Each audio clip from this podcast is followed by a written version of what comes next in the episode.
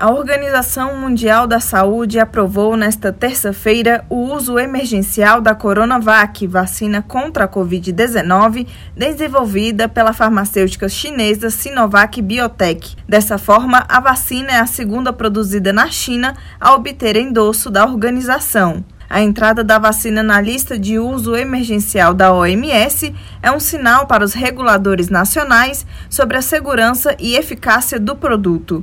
Com isso, o imunizante também poderá entrar no consórcio COVAX Facility, o programa global de fornecimento de vacinas, principalmente para países pobres. De acordo com os especialistas do órgão, a Coronavac, que no Brasil é produzida pelo Instituto Butantan, é recomendada para adultos com mais de 18 anos com uma segunda dose entre duas e quatro semanas depois da primeira. Reportagem Larissa Lago.